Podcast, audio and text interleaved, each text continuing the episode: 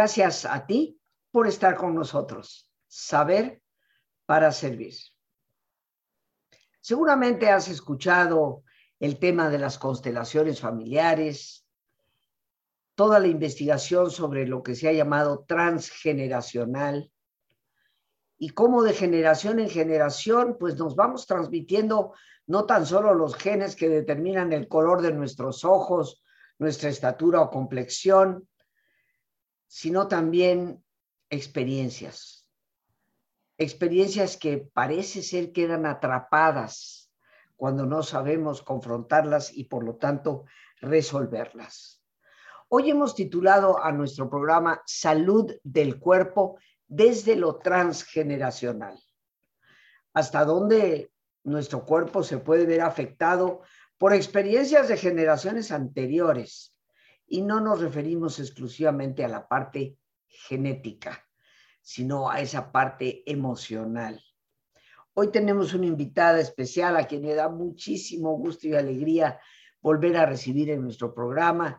Ella es la maestra Oxana Pérez Bravo, terapeuta con una maestría en terapia transgeneracional, que hoy nos acompaña para este importante tema, que yo sé, amigos, que a muchos les parece casi de ciencia ficción, pero yo he sido testigo de cómo se maneja ese tipo de terapia y de constatar lo que ahí surge, que parece verdaderamente casi increíble.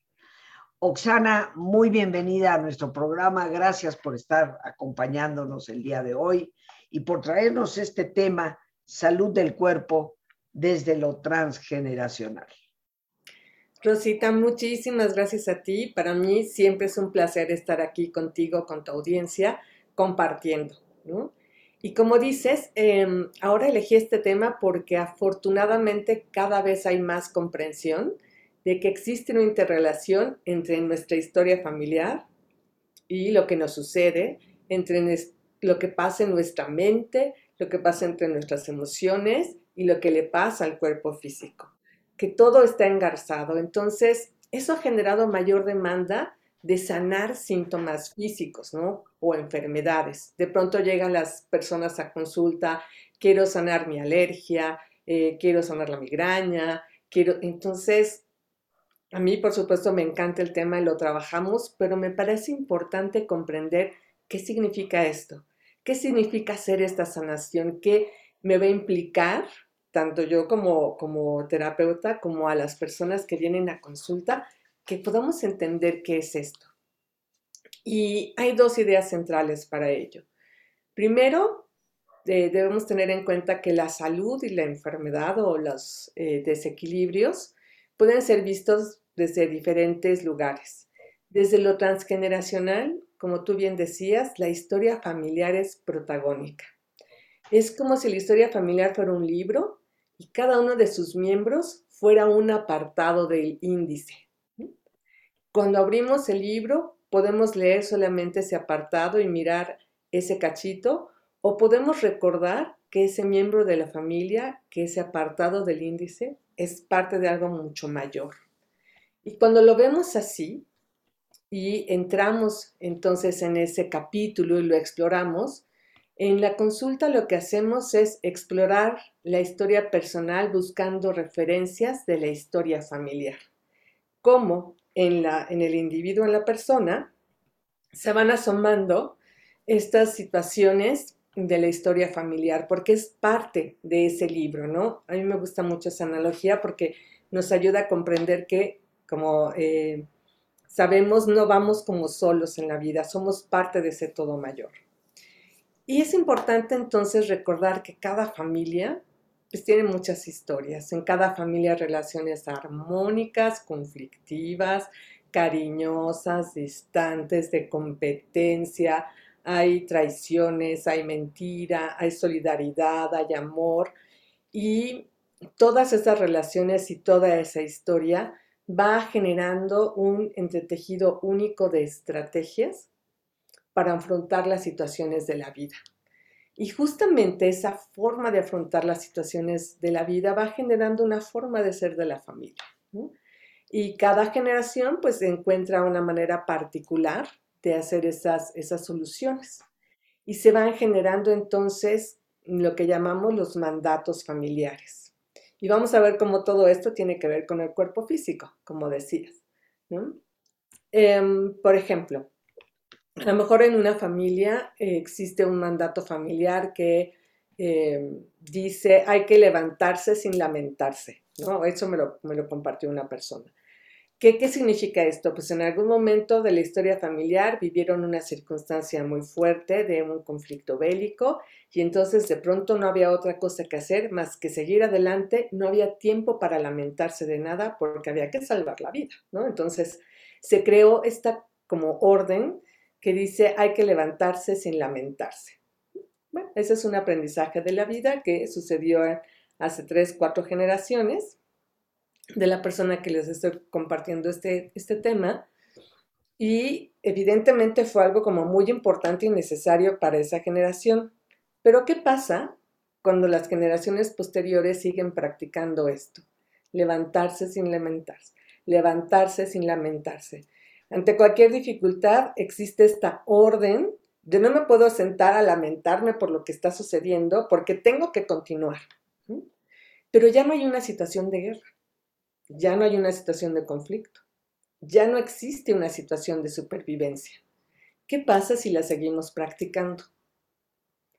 Pues pasa que el cuerpo físico empieza de pronto a reaccionar y a decir, necesito detenerme, necesito lamentarme, necesito vivir lo que estoy viviendo de una manera diferente, porque ya no hay guerra. Es como si el cuerpo entrara en conflicto con un mandato que ya no tiene sentido en su momento actual. Pero esos mandatos, ese aprendizaje que fue muy valioso, a lo mejor hace cuatro generaciones para esta persona, y que pasó y que por lealtad se sigue y se sigue y se sigue haciendo, ahora genera un problema en las personas, un problema físico. En el caso que les estoy compartiendo, fue un problema de asma.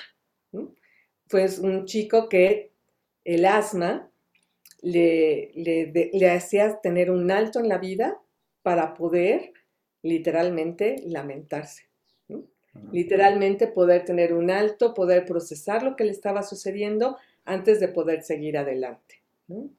Como un ejemplo que ahora lo quise hacer al revés, del pasado al presente. Cómo el pasado se nos puede hacer presente si seguimos repitiendo una estrategia que a lo mejor en su momento fue ideal, fue perfecta, pero que ya no la actualizamos y que entonces continuamos repitiendo algo que en nuestro presente ya no tiene sentido.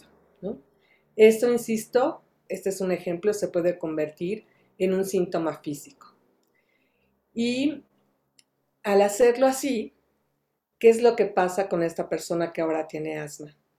Él podría verse, como luego me dicen, es que ¿por qué yo tengo que ser como la persona que tiene eh, como la desgracia de la familia, la lleva en el cuerpo, ¿no? Porque luego hay mucho este sentimiento de, si yo ni los conocí, yo no les dije que hicieran nada, porque yo tengo que estar sufriendo las consecuencias, ¿no? Pero la verdad es que cuando este chico sufre esto, él se está convirtiendo literalmente en un sanador de su familia. Porque si él comienza a actuar diferente, si él logra modificar ese mandato tan estricto, lo que va a abrir es una forma distinta de actuar permitida en la familia. Va a permitir que nos detengamos a ver qué se siente no poder hacer algo. Él, en su caso, tenía problemas para conseguir trabajo. Y entonces, en vez de sentarse y decir, ay, no conseguí esta oportunidad, decía, no, no, no, ni me voy a lamentar. A la que sigue, a la que sigue, a la que sigue, a la que sigue. Pero cuando se pudo detener, pudo sentir la tristeza de no haber conseguido trabajo, pudo haberse, haberse quedado con su frustración, con la tristeza, con la desesperanza incluso, con el miedo de no encontrarlo, cuando pudo realmente como quedarse con todas las emociones que las experiencias de la vida le estaban poniendo, en ese momento mejoró, no es que se le haya quitado el asma, porque no, no necesariamente se va a curar la enfermedad, pero mejoraron sus ataques de asma porque se pudo detener. Sí.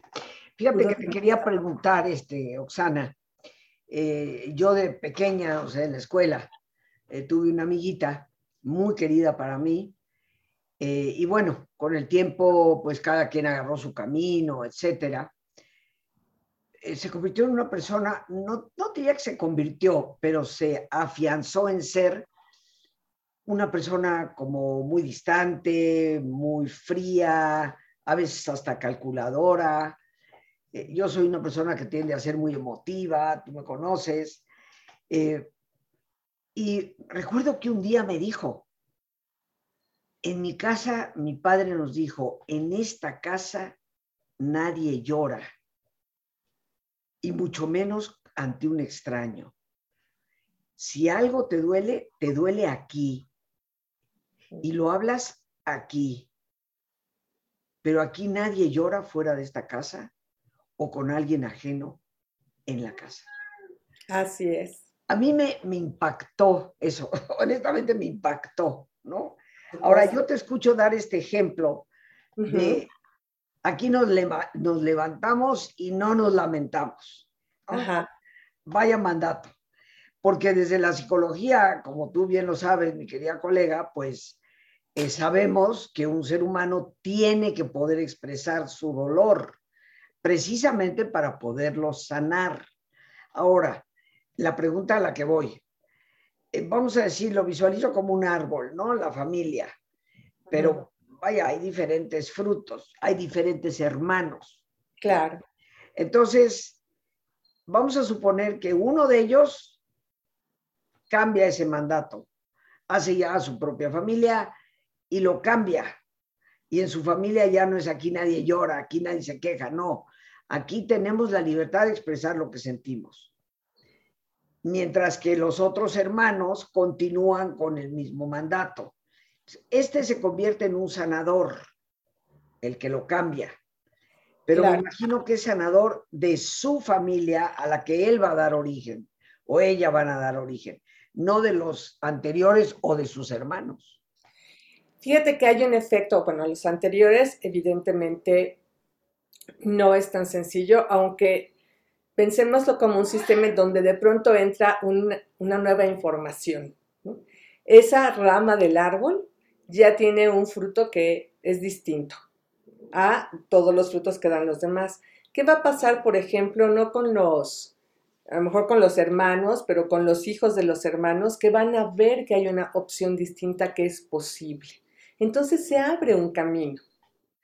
Hasta dónde se atrevan o no se atrevan a tomarlo, a lo mejor ahí es en donde podemos encontrar diferencias y por eso no podemos afirmar que la sanación va a ser únicamente sobre la descendencia de ese hermano o que a fuerzas va a tocar a todos horizontalmente en su generación.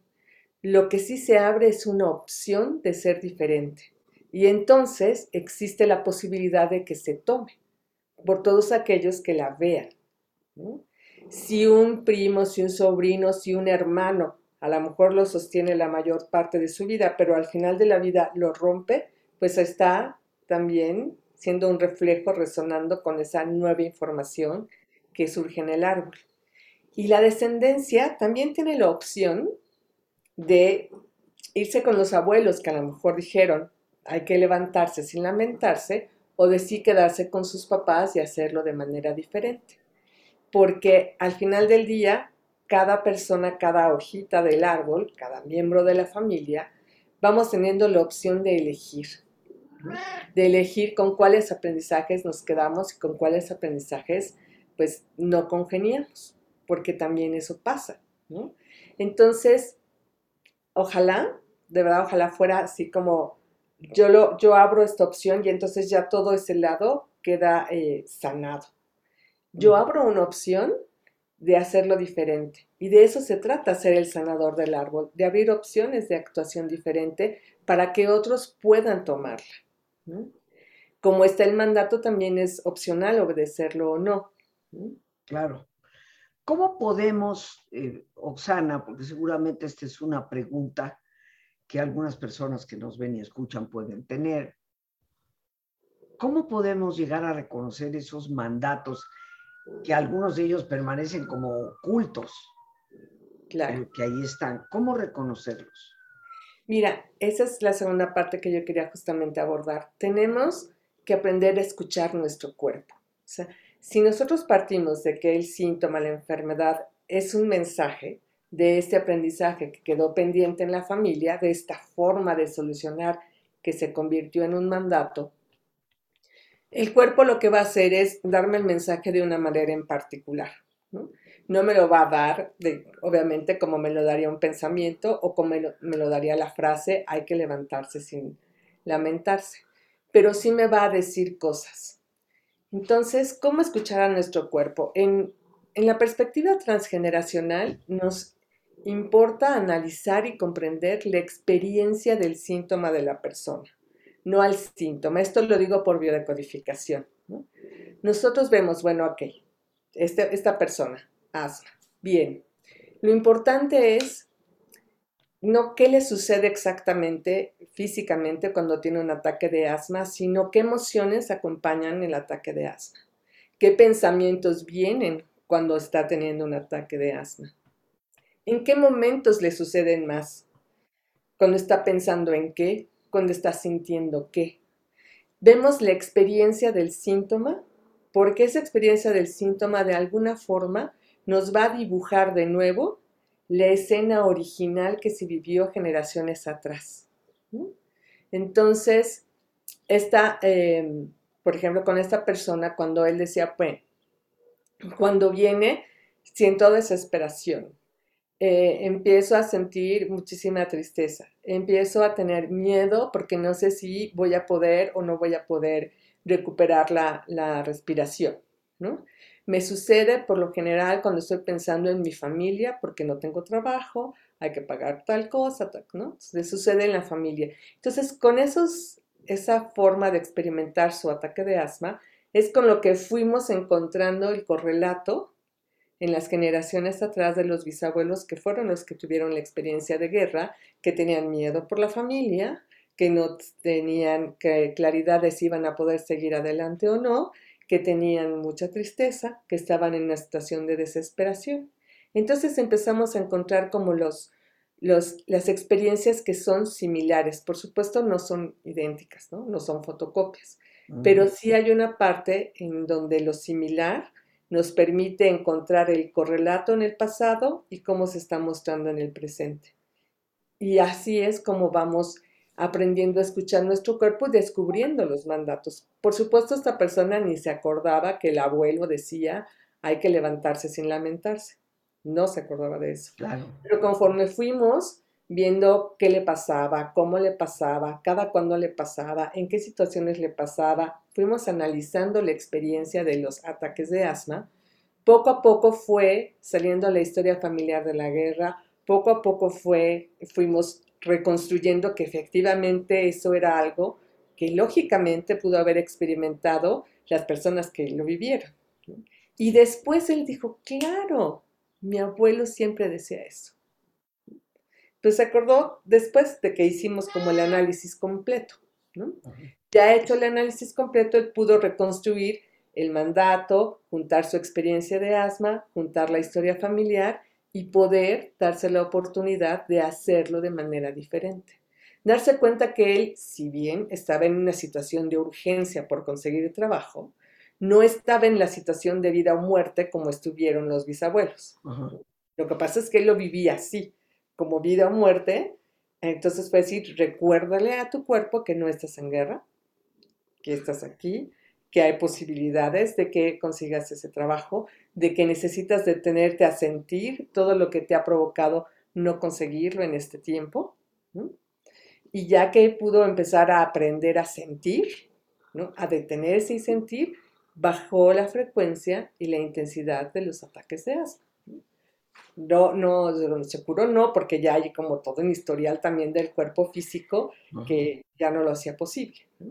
Pero sí hubo una disminución muy sensible desde esta conciencia de yo estoy ahora en el presente, ya no soy mis bisabuelos, ya no vivo esa circunstancia. Y te digo que la frase le vino después. Después lo pudo comprender y, recordar, ¿no?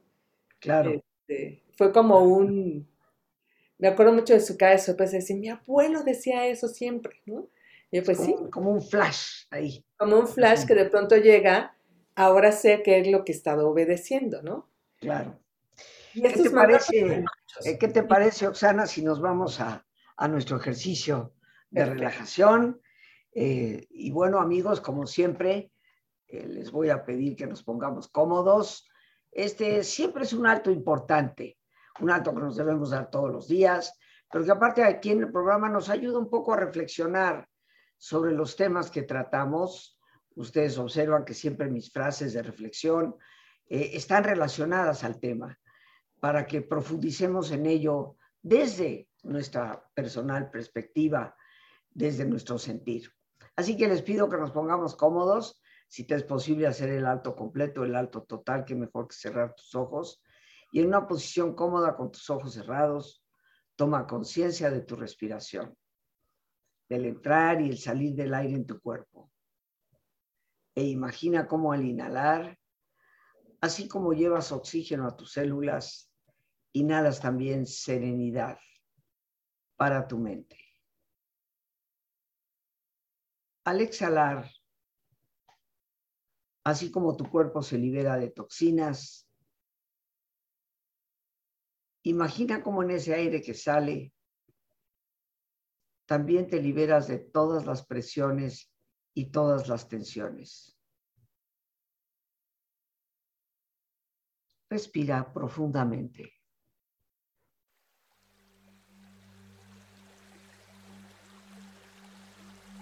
Y relaja tu cuero cabelludo.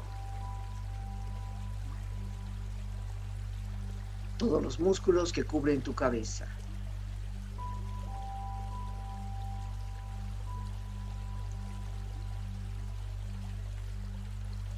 Relaja tu frente, Siente la piel, la vibración de la piel que cubre tu frente.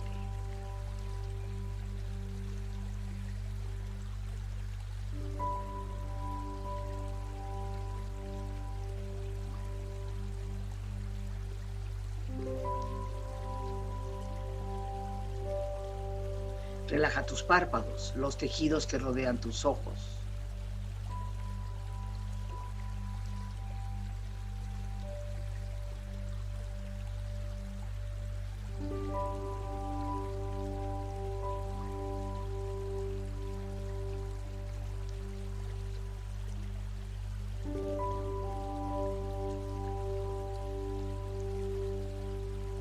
Mejillas, toda la piel, todos los músculos que cubren tu cara.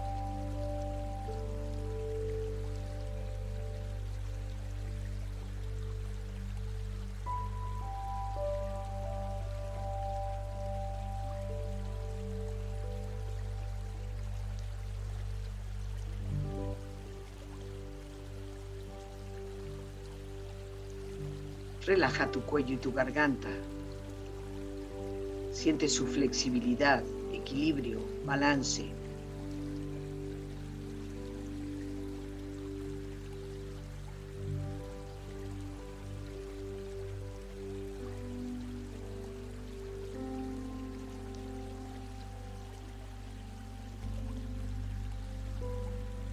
Relaja tus hombros, brazos y manos, así como tu espalda. Siente una agradable sensación que relaja todos los músculos en estas partes de tu cuerpo.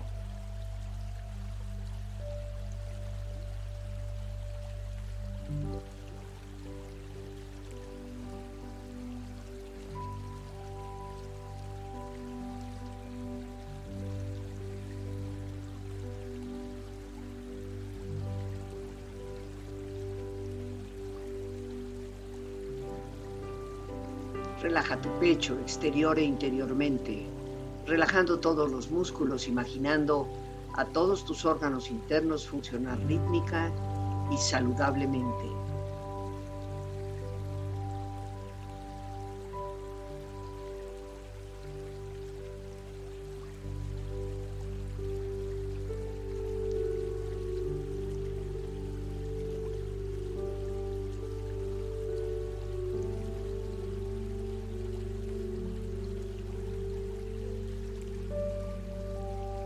Relaja tu abdomen, exterior e interiormente, relajando todos los músculos, imaginando a todos tus órganos internos funcionar rítmica y saludablemente.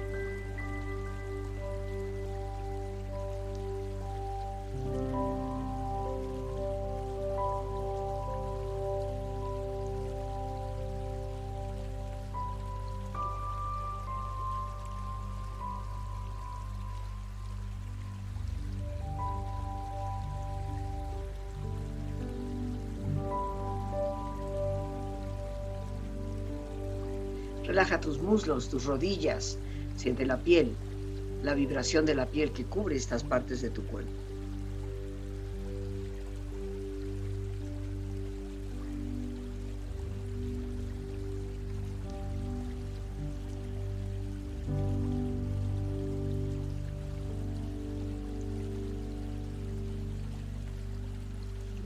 Relaja tus pantorrillas y tus pies.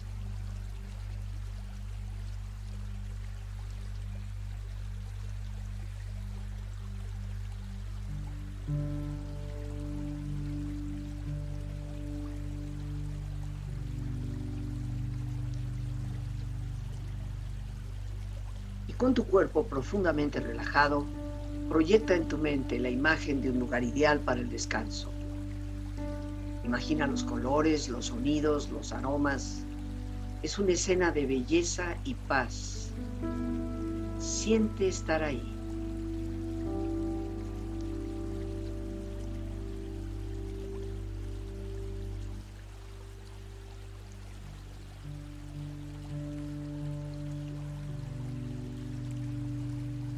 Cuerpo relajado y tu mente serena, reflexiona.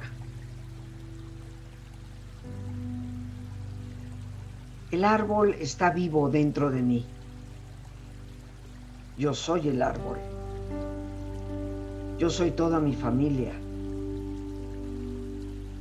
Nadie tiene problemas individuales, porque toda la familia está siempre en juego. El inconsciente familiar existe. Desde el mismo momento en que alguien toma conciencia de algo, hace que todos los suyos también la tomen. Ese alguien es la luz. Si uno hace su trabajo, todo el árbol se purifica.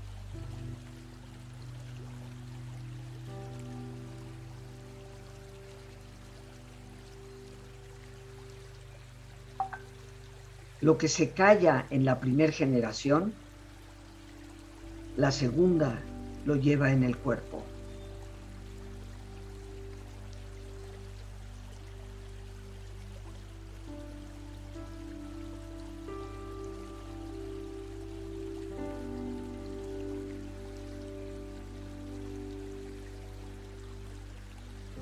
Cuando te sanes, sanarás también a tus ancestros.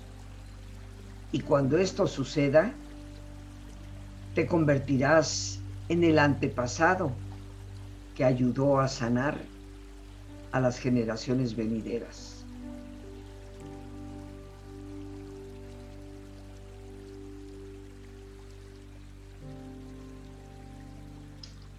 Respira profundamente. Relájate bien.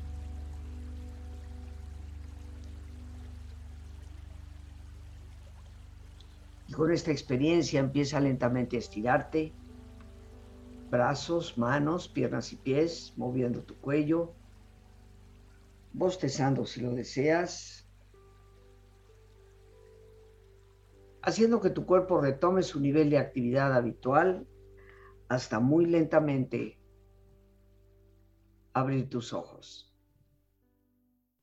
Ojos abiertos, bien despierto, muy a gusto, bien descansado y en perfecto estado de salud sintiéndote mucho mejor que antes. Regresamos con nuestra invitada, la maestra Oxana Pérez Bravo, hoy que estamos hablando de salud del cuerpo desde lo transgeneracional. Eh, y antes de continuar con los ocho minutitos que nos quedan, Oxana, danos tus datos, por favor, cómo pueden las personas contactar contigo. Claro, Rosita, gracias. Les doy mi número celular, que es en donde pues hacemos las citas y todo. Es 55 17 75 10 45. 55 17 75 10 45. Y ya Lore, nuestra productora, está poniendo ahí al calce eh, tu número telefónico para que las personas puedan comunicarse directamente con Oxana Pérez Bravo, especialista en lo que es constelaciones y terapia transgeneracional. Eh, ahí dejamos el teléfono un, ratitín, por favor, Lore, para que las personas puedan anotarlo. Oxana, nos parece como increíble, leí yo una frase eh, que venía como muy al calce del tema, pero alguien se puede preguntar, ¿cómo es que yo hoy puedo sanar a mi bisabuelo?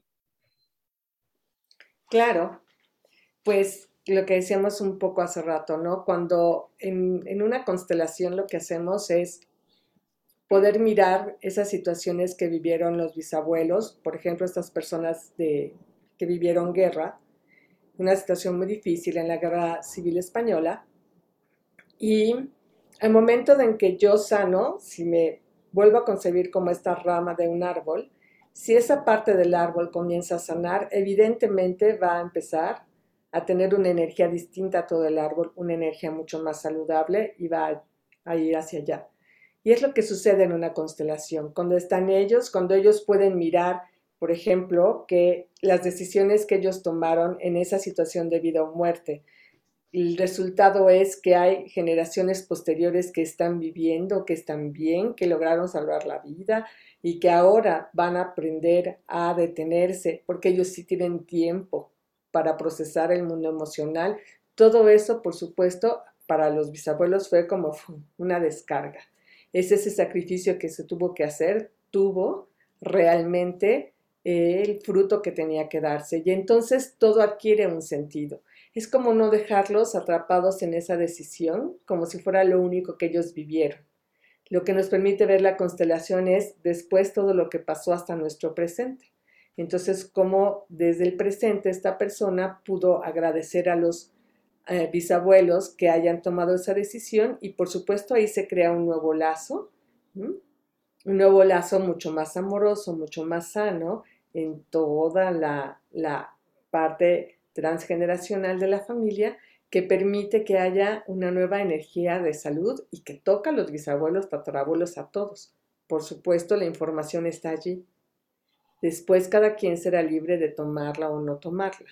Eso me parece que es importante que lo veamos porque también hay muchas personas que luego van a hacer una constelación o una consulta más que por ellos mismos queriendo hacerlo por los demás. Yo vengo aquí por mis hijos, dice, ¿no? Yo para mis sobrinos, yo para... Y dices, pues no, cada uno tiene que ir tomando sus propias decisiones, los hijos cuando crezcan, los sobrinos cuando crezcan, la abuelita, la tía, la prima, uno tiene que trabajar por uno, porque uno es esa hojita, entonces yo tengo que ocuparme de ser una hoja sana, una rama sana, para que los de allá puedan ver que se puede. Pero las ramas de allá tienen que hacer su propio trabajo, ¿no? Claro. Eso es también importante, porque luego está esta tentación de, de yo voy a hacerlo por mis hijos, por mis nietos, por mi abuelita, porque hay que hacerlo por uno mismo. Sí, porque creo que desde el enfoque que hoy hemos querido darle al, al programa, pues lo que puede estar en juego es la salud del cuerpo, ¿no? El perder la salud del cuerpo. No estamos hablando eh, exclusivamente de un trastorno psicoemocional o de una situación sentimental poco fácil, eh, no, sino de un cuerpo que se ve afectado. Así Eh, es. y bueno, el que conoce algo de la psicología, queridos amigos, sabe que cuando una persona deja atrapada sus emociones sin darles un cauce adecuado, eso a la larga va a cobrar un precio en la salud corporal. Y por eso es tan importante hacer este tipo de trabajo. Eh, ¿Algo más que quisieras decirnos, Oxana? Solamente, Rosita, en, en esta parte es que entonces el cuerpo es una forma de expresión que tenemos, insisto, que aprender a escuchar. Hagámosle caso a sus síntomas. Si ya sabemos que las emociones se tienen que procesar porque si no se pueden eh, quedar de alguna forma encapsuladas y tener esta salida en forma de malestar, de dolor, de enfermedad, etcétera, entonces tengamos como más sensibilidad con nuestro cuerpo. ¿no? Escuchémoslo, si tiene algún malestar, atendámoslo, ¿no? Atendámoslo también yo diría que amorosamente y no solo eh, desde el susto, no de, ah, ¿qué está pasando? Sino también, bueno, ¿qué, qué, qué está pasando? ¿Qué no estoy haciendo? Yo creo que una forma muy fácil de aprender a escucharlo es cuando me pasa algo, qué emociones surgen, qué pensamientos surgen. Porque entonces voy, voy a empezar a hilar yo solita esos tres, estos tres ámbitos de mi, de mi ser, ¿no? lo que pienso, lo que siento y lo que le está manifestando mi cuerpo. ¿Cómo coinciden? Yo les diría, aprendamos a escucharlo por allí. Bien. Pues Oxana, yo te quiero dar infinitas gracias por tu presencia en el programa. Eh, como eh, quiero reiterar, ¿no? Esto suena como casi increíble, pero he sido testigo de, de cómo trabajan las constelaciones desde haber trabajado directamente en constelaciones con, con Bert Hellinger, el creador de las constelaciones, y ver cosas verdaderamente que no se hubieran podido esperar de otra manera eh, nunca, y, y, de, de, ver una, una, capacidad de poder conectar los muchos hilos que forman nuestro tejido, ¿no? Claro. Y que a veces no, no los apreciamos con todo el, el peso que tienen, ¿no? en, la trama de, nuestro bordado. Les insisto, ¿no? Somos parte de un libro, somos un capítulo, pero somos parte de un libro. Entonces tenemos que acordarnos de eso. ¿no? no somos producto de solamente de nuestro esfuerzo como algunas personas todavía creen, ¿no? Somos producto de esa historia familiar, de cómo aprendió, de cómo eligió solucionar y enfrentar situaciones y siempre me puedo preguntar si hay otras maneras de hacerlo. Eso también es muy valioso, ¿no? Claro. Eso significa no, no ser parte de la familia, pero sí preguntarme, siempre lo hacemos así y qué tal si ahora lo hacemos de esta manera, ¿no? Eso ayuda mucho al cuerpo a no guardar las tensiones. ¿No? Y las emociones, como bien dices, ¿no? Estarás de acuerdo que hasta que no tomemos conciencia de esos, por llamarlos patrones, no los podremos cambiar, porque mientras no seamos conscientes de ellos, se repiten simplemente de manera eh, automática. Claro, pero para ver los patrones tengo que ser consciente que soy parte de, ¿no? Claro. Porque si solo me veo a mí y pienso que es como un asunto muy individual, no hay manera de que vea un patrón, hasta que no volteo y digo, ah, en la generación de mi mamá también, y en la de la abuela, y en la del bisabuela no, pero en el tatarabuelo también, o ya somos varios que tenemos, no sé, diabetes, o somos varios que siempre este, tenemos alergia para el sol, o somos, en fin, cuando empezamos a ver que ya somos varios y no lo tomamos como normal, porque luego pasa eso, ¿no? Que la gente dice, ah, sí, en mi familia todos tenemos tal, como si fuera algo normal. Como todos somos de cabello oscuro, pues, sí, pero no todos tenemos que tener cáncer, no todos tenemos que tener diabetes, ¿no? Eso no es lo adecuado ni lo esperable. Entonces, cuestionemos un poquito eso y escuchemos al cuerpo. El cuerpo tiene mucho que decirnos. Bien, pues Oxana, de verdad, mil gracias por tu participación. Es siempre interesante. Eh, yo aquí aprendiendo y tomando apuntes. Y, y, bueno, pues te convido a que próximamente nos vuelvas a visitar. Muchísimas gracias, Rosita. Al contrario, gracias a ti. Y bueno, amigos, pues nos despedimos como siempre. Las gracias a Dios por este espacio que nos permite compartir, a nuestra invitada, la maestra Oxana Pérez Bravo, a nuestra productora Lorena Sánchez y a ti, el más importante de todos, una vez más, gracias. Muchísimas gracias por tu paciencia al escucharme y por ayudarme siempre a crecer contigo. Que Dios te bendiga.